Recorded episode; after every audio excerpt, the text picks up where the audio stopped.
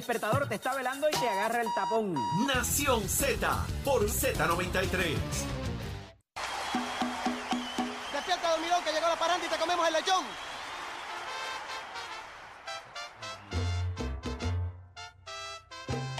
¿Cómo dice? Que estoy escuchando la canción, zúmbala.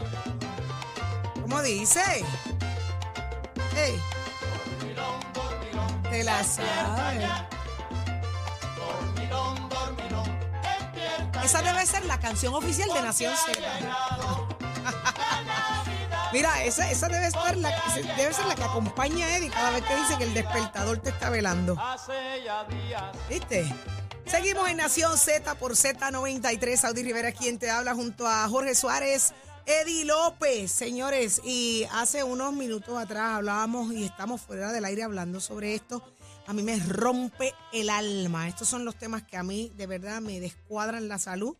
No es para menos, señores. Estamos hablando de 10 mil casos de maltrato, eh, maltrato infantil querellas eh, de posible maltrato y, y, esto está radicado y están sin atender. Qué barbaridad. Aquí es donde tú te preguntas, ¿dónde está la Junta de Control Fiscal? Las razones por las que hay 10 mil querellas sin atender, usted se va a sorprender. Las vamos a destacar hoy aquí en Nación Z y usted llegará a sus propias conclusiones y queremos que nos llame a través de del 622-0937 y comparta con nosotros el sentir que esto provoca, porque a mí me da una indignación que yo, me, yo prefiero que hable usted y no, no hablo yo, porque es que me van a votar de aquí. Pero ¿qué está pasando en Puerto Rico y el mundo lo sabe él? Así que adelante, Pacheco. Buenos días, Puerto Rico. Soy Emanuel Pacheco Rivera informando para Nación Z en los titulares. La policía confirmó ayer en la tarde la autenticidad de mensajes enviados por WhatsApp que supuestamente contenían amenazas de estudiantes sobre un supuesto tiroteo a las escuelas University Garden y la escuela Juan José Osuna, ambas en San Juan, y que provocaron el desalojo de ambos planteles ayer en la mañana. Ante esta noticia, ayer lunes el secretario del Departamento de Educación, Elise Ramos, reiteró que las escuelas son lugares seguros y que la agencia se mantiene en guardia para atender cualquier situación. Y cito, para nosotros las escuelas siguen siendo lugares seguros, pero ningún mensaje debe tomarse con livianidad. En otras noticias, el Departamento de Recursos Naturales y Ambientales se prepara para contratar a Applied Economics Clinic, organización sin fines de lucro de Massachusetts, para completar el inventario de las emisiones de gases de efecto invernadero requerido por ley y que no se realiza desde el 2013. Hasta aquí los titulares, les informó Emanuel Pacheco Rivera. Yo les espero en mi próxima intervención. Nación Z que usted sintoniza por la emisora nacional de las salsas Z93. Somos du du duros en entrevistas y análisis. Nación Z. Nación Z. Por el la música y la Z.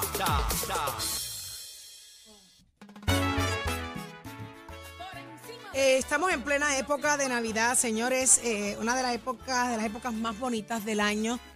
Eh, y, acá, y hablar de lo que vamos a hablar a mí me, me, rompe el alma porque es que basta con meterse en la cabeza de un niño para, para sentir el, lo que es eh, el maltrato, ¿verdad? Que, que, que, muchos de ellos sufren. Y estamos hablando que hay 10.000 reportados. No quiero pensar los que no están reportados aún, que viven en, en la oscuridad eh, enfrentando el maltrato de mil formas. Así que eh, es horrible, es horrible pensar que hay 10.000 radicados y peor aún, es horrible saber que no están siendo atendidos ante la falta, escuche bien, de trabajadores sociales.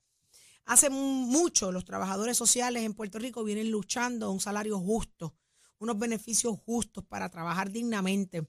Es un trabajo muy, muy honroso lo que hacen, demasiado necesario y muchos de ellos recurren a otras agencias para ganar, ganar mejor y, ganar lo justo, señores, y, llevan una lucha pidiendo aumentos y no se le otorgaron en algún momento, hace poco, eh, eh de 1.300 dólares, Jorge, los ah, llevaron a 1.344 a 1.770. Sigue siendo injusto, no da. Está, está establecido y claro que el salario promedio, que tampoco da, es 2.000 y ellos están bien por debajo de eso. A razón de esta situación, 10 mil casos de maltrato, 10 mil querellas están a la espera de ser atendidas. Solamente piense por tres segundos en, lo que está viviendo uno de esos 10 mil niños. Uno. Usted sabe lo que debe estar sometido ese niño o esa niña y que todavía no se atienda su querella, cuando nos matamos y nos volvemos locos porque nos dan un jaspazo en el carro y pretendemos que un guardia nos atienda la querella a las millas para que nos arreglen la guagua o el carrito. Imagínese un niño sufriendo, siendo tal vez violado, siendo golpeado, siendo eh, eh, que, que- no se le dé comida, que no se le atienda, humillado. Que los, los bañan con agua caliente No, para no, no, quemarlos, no, los, no, no, los no, meten en no. agua no con hielo para enfriarlos, Ay, no. los amarran para que no jorobe porque el nene está Ay, muy no. inquieto. Señores, es complicado. O sea, no en el estamos hablando 2016, en el de uno, 2016, 10 mil casos, Jorge. En el 2016 eh, comenzó una acumulación de casos que llegó a 10.458. 60% de los trabajadores sociales se habían, habían, no teníamos trabajadores sociales, un 60% había Ujú. salido. O sea, nosotros teníamos 237 trabajadores sociales, hoy contamos con 99, Ay, Saudi, para todo Puerto Rico. Señor.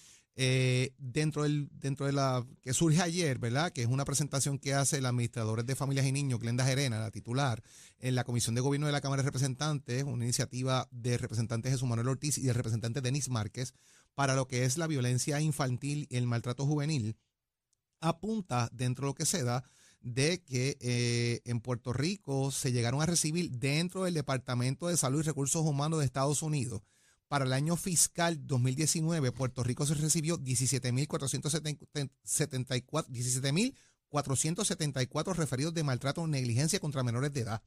8.365 fueron fundamentados, que eso es que se preparó el expediente, como estaba explicando Eddie y lo demás fuera de un poco, significa un 47%. Ahora, el año fiscal 2020 se indicó que llegaron a haber 6.999 referidos validados y para el 2021 el Departamento de Familia recibió 12.110 referidos, de los cuales 2.753 fueron fundamentados. Y ese es el numerito que básicamente eh, se ha establecido que sobrepasa las 10.000 querellas, porque son 12.110 y se han atendido 12.753.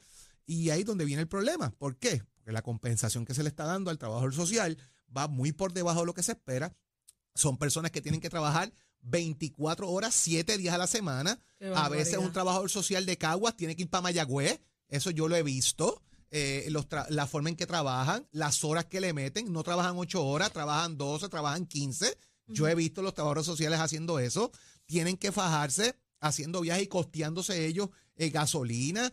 Tienen que, cuando van a remover un menor, incluso los trabajadores sociales, quienes conozco, compran de su bolsillo eh, herramientas, eh, los pampers, lo compran las botellas, compran ropita. O sea, esos son chavos de ellos, ¿sabes? Eh, para que lo sepa. eh, que, gastan los trabajadores sociales en esto. Y yo creo que la compensación de trabajador social debe darse eh, mucho mejor en este caso, porque señores, quedan 99, 237 que había para atender todos los casos en el país. Ok, ¿dónde está, dónde está eh, la- el gobernador sobre esto? ¿Dónde está la legislatura sobre esto? ¿Qué ha hecho la legislatura con la contratación de estos, estos, de estos trabajadores sociales? Porque esto no es un problema de ahora, esto es un problema de hace mucho tiempo y se supone que la cantidad de contratos vaya a la par con las situaciones y las necesidades.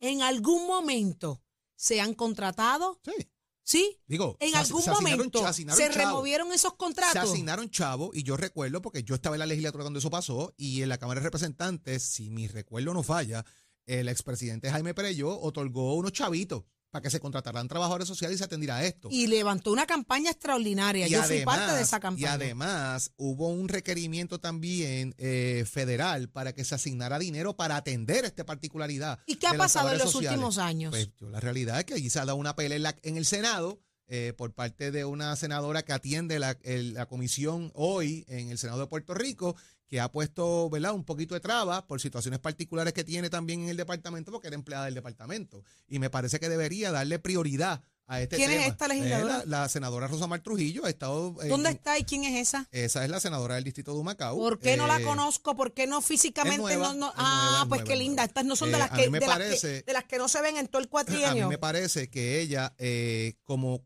trabajadora de allí, que conoce el tema eh, y que ha estado fiscalizando el Podemos departamento. llamarla producción, podemos llamarla. Fiscalizando el departamento y lo ha hecho con mucha vehemencia. Yo creo que ese paso de la contratación de trabajadores sociales, pues yo al día de hoy, con toda la honestidad, no he visto un, ¿cómo se llama? Un- una legislación a esos fines de, de- de la senadora eh, que debería quizás atenderse.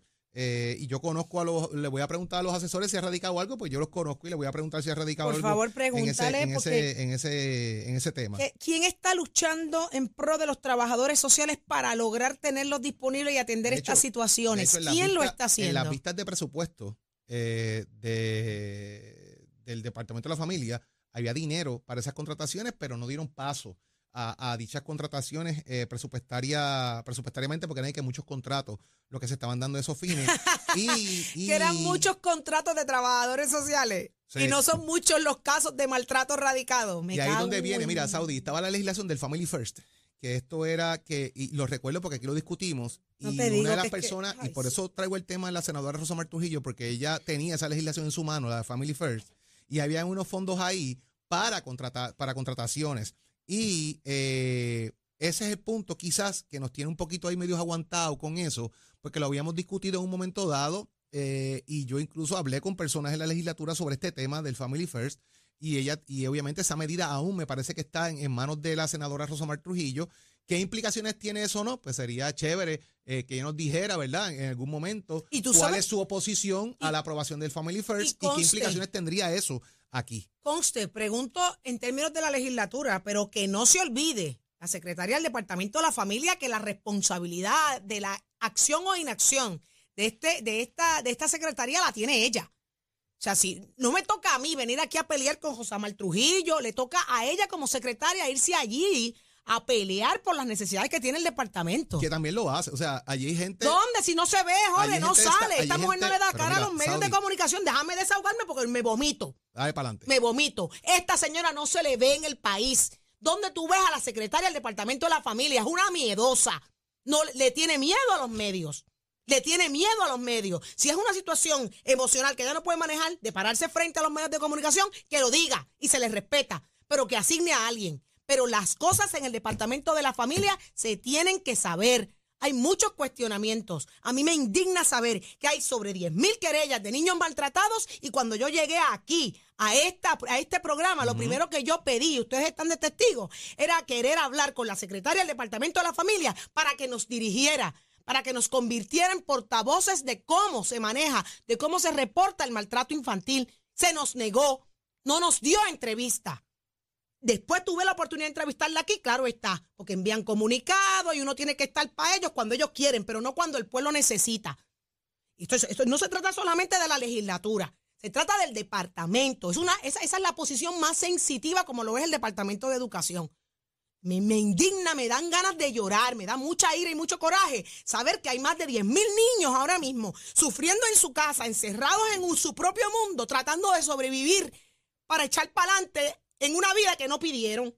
Eso yo no lo puedo creer, jole, Eddie, no lo puedo creer. Y que el gobierno asigne una persona para defender sus derechos y que esa persona no quiera dar cara, porque no sé por qué. ¿Por qué? Si lo que nosotros queremos es enséñanos cómo se reporta un maltrato, qué hay que hacer, cómo, cómo, cómo la gente puede ayudar en sociedad para que esto no siga pasando.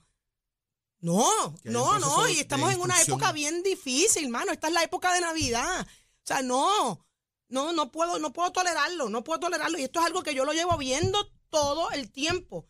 Esto no es de ahora. Es, es- es la inacción, el miedo, el secreto, el, no querer dar cara, el no querer. Antes yo escuchaba unas campañas que, que- que tú te, te, te- movías a reportar maltrato. ¿Dónde están? ¿Dónde están? Y, eh, y entiendo la preocupación del proceso de instruir. Es importante es educar. instruir, por ejemplo, ¿verdad? Cuando hablamos eh, de acoso sexual, ¿cómo se maneja eso? Cuando hablamos de maltrato, ¿cómo se maneja eso? ¿Cómo se radica una querella? ¿Cómo se categoriza el maltrato? Porque muchas veces la gente no piensa que hay maltrato en cosas que están haciendo que sí es maltrato. Eh, ¿Cómo se maneja todo esto? ¿A dónde lleva eso? ¿Qué pasa con los hogares sustitutos? Me parece que hay un proceso de instrucción que se tiene que dar Claro. allí dentro. Eh, ahora, en cuanto a la legislatura, allí gente permanentemente. Ah, que no sea la secretaria, esos son otros 20 pesos, pero allí gente permanentemente tratando de, de adelantar estas cosas para que pasen. Porque Pero si es que, óyeme, si lo acabamos de decir, mano, no hay trabajadores sociales porque no son pagados dignamente. Entonces estamos viendo cómo la Junta de Control Fiscal acepta la repartición de unos bonos el otro día que metió millones y millones y millones de pesos en bonificaciones porque ciertos gremios aceptaron hacer lo que ellos querían y los compensaron y, y les aplaudieron y les agradecieron. Entonces, el que está haciendo el trabajo, que se prepara con una maestría, que se mete un doctorado al cuerpo para dar lo mejor de sí en sociedad, no se le compensa, no se le reconoce. Entonces, ¿cómo, ¿cómo pretendemos que tengamos un futuro digno si la juventud, los niños están creciendo distorsionados? Porque no son atendidos a tiempo. O sea, ¿cómo, cómo, yo pienso en mi futuro, yo pienso en el futuro del país. O sea, ya que hay 10 mil cabezas, 10 mil cabezas con problemas emocionales entonces, imagínense en esos 10 mil en sociedad. Son niños que eventualmente repetirán su conducta a mecanismo de defensa. Entonces, esto no se va a erradicar nunca. ¿Cuándo le vamos a meter mano? Y eso nos lleva a otras circunstancias adicionales y vemos lo que pasa con la violencia juvenil y vemos otros elementos que es conducta aprendida, que tenemos que manejar. Eh, y está ahí, o sea, no podemos tapar el cielo con Nunca la mano. se va a acabar, Jorge. Nunca se va a acabar. Ese ciclo hay que romperlo, pero la educación para cada ciclo es importante educación en violencia de género, educación en violencia infantil, en maltrato de nuestros viejitos, en, en todo, en todos los aspectos la educación es fundamental. Prioridades. que por ahí tiene que haber educación, mucha educación. Eh, prioridades del gobierno, prioridades de la legislatura, prioridades de una junta de control fiscal que le importamos cero, porque lo que le importa es complacer y resolverle a sus bonistas. O sea, cuando los bonistas son más importantes que el resto de los puertorriqueños, usted sabe lo que nos espera. Eso es todo, eso es todo. Entonces no tenemos quien nos defienda, no tenemos quien se le pare de frente. Acabamos de escuchar a Jorge ahorita hablando de Tatito Hernández, tratando de demostrarle a la Junta y al gobierno federal que no van por encima de la legislatura. Entonces ahí están los que critican a Tatito porque lo está haciendo. Pero es que alguien tiene que decirle al gobierno de Estados Unidos, mira, ustedes no están por encima de nosotros. Ah, que somos la colonia. Olvídate, que es que siempre hay una respuesta vana. Somos la colonia, olvídate de eso. Eh, déjame votar esto, porque ahora voy a hablar con el doctor Carlos Javier y me va a decir, relájate, porque él es nuestro psicólogo industrial. Buenos días, doctor. Te estoy escuchando, te estoy escuchando. Tengo tanto coraje, doctor. No, es, que, es que es totalmente ¿Podemos, ¿Podemos hablar de esto, doctor? Yo, por supuesto que sí. Por favor. No problema.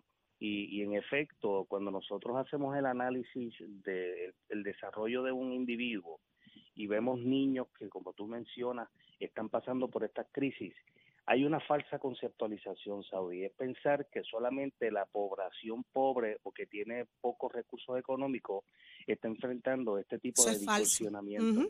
eso, es eso es un mito que tenemos que romper también porque existe el maltrato infantil de cuello blanco. Y son la, la, gente pudiente de clase media alta y, y alta que su maltrato es eh, muchas veces se convierte se convierte más en el maltrato psicológico que en el maltrato físico. Así que esos 10.000 que tú dices son los 10.000 registrados. yo, yo, tengo la capacidad de poder ver las estadísticas y decirte que sobrepasa el 30%. O sea, ya no, es un 10, ya no son 10.000, estamos hablando de sobre 50.000 niños en Puerto Rico entre clase pobre, clase media y clase alta que están distorsionándose en su proceso de desarrollo. Tú me dirás entonces, ¿qué hacemos, Santiago? ¿De qué forma podemos rescatar esto? Si nosotros asumimos un niño a la vez, un niño a la vez, y cada uno de nosotros en nuestra familia detecta, se, se convierte en el padrino de ese niño que está en, desarrollo en tu familia, te estoy hablando a ti que me estás escuchando, mi querida amiga y amigo, no importa la clase social que tú te, que, en la cual tú te, estés viviendo, ¿verdad? que te estés desenvolviendo, haz, hazte padrino intelectual, padrino emocional y espiritual de un niño, de, de tu propia familia, y, y tú observa y, y, y protege y cuida la psiquis, la, el espíritu, el alma de ese niñito que está subiendo, que nace totalmente tabula rasa. Tabla rasa significa con un cerebrito totalmente casi en blanco y que tú puedes comenzar a reconstruir lo que alguien destruyó por un momento. Hay espacio porque hay lo que se llama la neurogénesis, que son neuronas nuevas que surgen, que podrían vivir una experiencia distinta y poder este, aplacar el, el dolor o, la distorsión que alguien provocó en, en, esta criaturita que está subiendo. Por otra parte, a nivel social nosotros tenemos que asumir una responsabilidad ética y moral.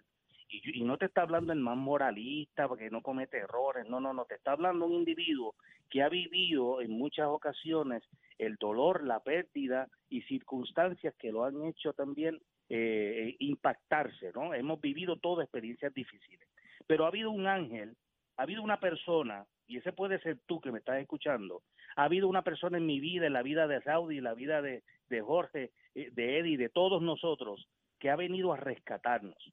Analicen para que ustedes vean que cada uno de nosotros en nuestra vida, en nuestras etapas de infancia y adolescencia, ha habido uno o varios ángeles, individuos que vinieron a subsanar, a sanar y a poner eh, sanación en las heridas que otra- otras personas nos hicieron. Un abuelo irresponsable, un padre o una madre irresponsable, un maestro, un vecino que te hizo daño. Y de momento llega este ángel a tu vida, que puede ser tú que me estás escuchando, el que pueda rescatar, el que pueda estabilizar y el que pueda darle esperanza a un niño que la ha perdido. Porque como tú bien decías, un niño maltratado, distorsionado en su, en su percepción de la vida y del mundo, se puede convertir en un, en un individuo que, que al final termina en una cárcel, termina muerto o termina en un vicio, en una adicción. Y repetir nosotros- patrones con sus hijos. Por supuesto, por supuesto. So- eh, los estudios indican que muy poca, un porcentaje muy bajo de niños y adolescentes que han sufrido el maltrato los revierten en bien, un por ciento muy bajo. Pero todos han tenido, esto, esto, esto lo podemos demostrar estadísticamente. Todos han tenido un ángel, un ser humano, una persona, sea en la iglesia, en la comunidad, sea en la propia familia, que ha venido a rescatar, que ha venido a dar esperanza y la ilusión de que el niño pueda vivir una infancia por lo menos con optimismo, ¿verdad? Que, que le dé una visión del futuro mucho más optimista y que, y que no pierda la fe en los seres humanos. Porque todo niño maltratado pierde la fe en los seres humanos. doctor, los hijos no vienen pedir, no piden venir al mundo. Eh, eh, Es el, es la- es el derecho, ¿verdad? Por supuesto. Más, más importante que tienen. Yo no pedí venir al mundo. por Y padres, padres que, que traen hijos al mundo tienen la responsabilidad de cuidar de ellos y proteger de ellos. Ver Yo cómo padres dejan abandonados a sus hijos a la suerte y ver cómo padres dejan que sus abuelos, abuelitos que ya no pueden ni con su vida atendiendo a sus nietos. Eso es bien triste, bien, bien yo- triste. Yo, los metería recuerdo- presos a todos, a todos. y, y aquella persona que, que, que tiene la capacidad de lacerar, maltratar y, y, y tergiversar la- el ser interno de un niño, de un, de, un- de un bebé, de una, de una criaturita que, que nace eh, con, con, la, con la ilusión de poder vivir, porque tú no, tú, tú no pides nacer, pero una vez que naces ya estás aquí y tienes una oportunidad de ser feliz y, y poder aportar algo a la sociedad. Yo me acuerdo que yo compuse un tema eh, cuando estaba cantando toda mi vida, fui cantante, Saudi, no sé si recuerdas el grupo Segaré y con Pedro Claro, claro. mi maestro, estuve cantando con él 15 años en su orquesta. Yo, yo compuse una canción que yo decía, ¿dónde quedan? Y era los niños, ¿dónde quedan? ¿Por qué seguir pariendo niños si no los vamos a atender? Entonces, ¿qué necesidad tenemos nosotros de traer criaturitas al mundo si al fin y al cabo lo que vamos a traer son problemas, situaciones conflictivas y en vez de traerle esperanza por un mundo mejor, estamos trayendo el desastre. Así que Entonces- todavía estamos a tiempo, ¿verdad? Yo, yo pienso. ¿Qué hacemos, eh, doctor? ¿Qué, qué hace la legislatura? ¿Qué hace el Departamento de la Familia? ¿Qué hace el gobernador? ¿Qué hace la Junta de Control Fiscal? ¿Cuándo vamos a...? Lo primero, lo primero que yo tengo que decirle de frente a estas personas cuando me las encuentro es que deja de ver a los niños como un número, como una estadística más. Y cuando tú dejas de ver los niños como una estadística y los humanizas, ya no los manipulas, ya no utilizas la desgracia como un asunto político, ya no usas su desgracia como una, una un subterfugio, un, una, un refugio donde tú vas a poner tu ego en función para, para poderte ver, este, ver como el que rescatas. No habría que rescatar a nadie si no los ponemos en peligro. ¿Tiene Definitivamente. sentido? Y si nosotros seguimos como sociedad, como políticos, como, como economistas, como individuos que, que ponemos en función a, a un país utilizando a estas criaturitas como un, un, un recurso para yo poder lucirme, entonces, escucha bien, un recurso para yo lucirme, entonces yo no tendría que utilizarlos. Yo no tendría que tener, eh, eh, eh, ¿cómo te explico? La maldad no existiría a este nivel de manipulación para yo poder ganar votos o yo o yo poder resaltar en una sociedad porque déjame decirte como bueno, como siempre he dicho en una sociedad de pillos Saudi ser honesto es un delito Qué horrible. y si nosotros y si nosotros pretendemos levantar nuestra sociedad tenemos que cambiar la mentalidad del adulto en relación a la importancia de educar al niño para que tengamos un adolescente lleno de, ilu- de ilusión, de esperanza eh, y, y una visión positiva del futuro para que los, los próximos adultos, y tú y yo viejos, pero los próximos adultos tengan, tengan la capacidad de cambiar la realidad. Doctor, Empecemos por nosotros, cambiemos nuestra conciencia y dejemos de manipular y utilizar los niños como herramienta para nuestro propio ego, porque esto no solamente estamos hablando de políticos, es, es, la pareja que se divorcia y utiliza a los niños como punta de lanza para Correcto. hacerle daño a la otra persona. Allí comienza la corrupción familiar, Ahí ahí, comienza la manipulación del niño.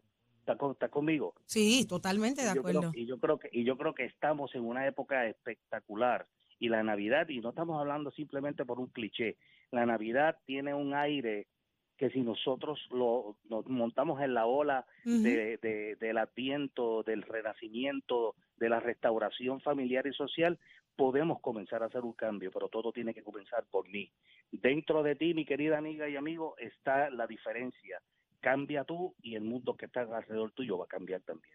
Directo a la conciencia. Muchísimas gracias, Sí. doctor Carlos No, Javier Santiago. Gracias Claro por, sí, por cayó demasiado exacto el, el- el- tema y de verdad que valoro mucho el que haya cambiado el tema de hoy. que lo dejamos para la próxima semana, pero, pero gracias, gracias por hacerse parte de esta conversación.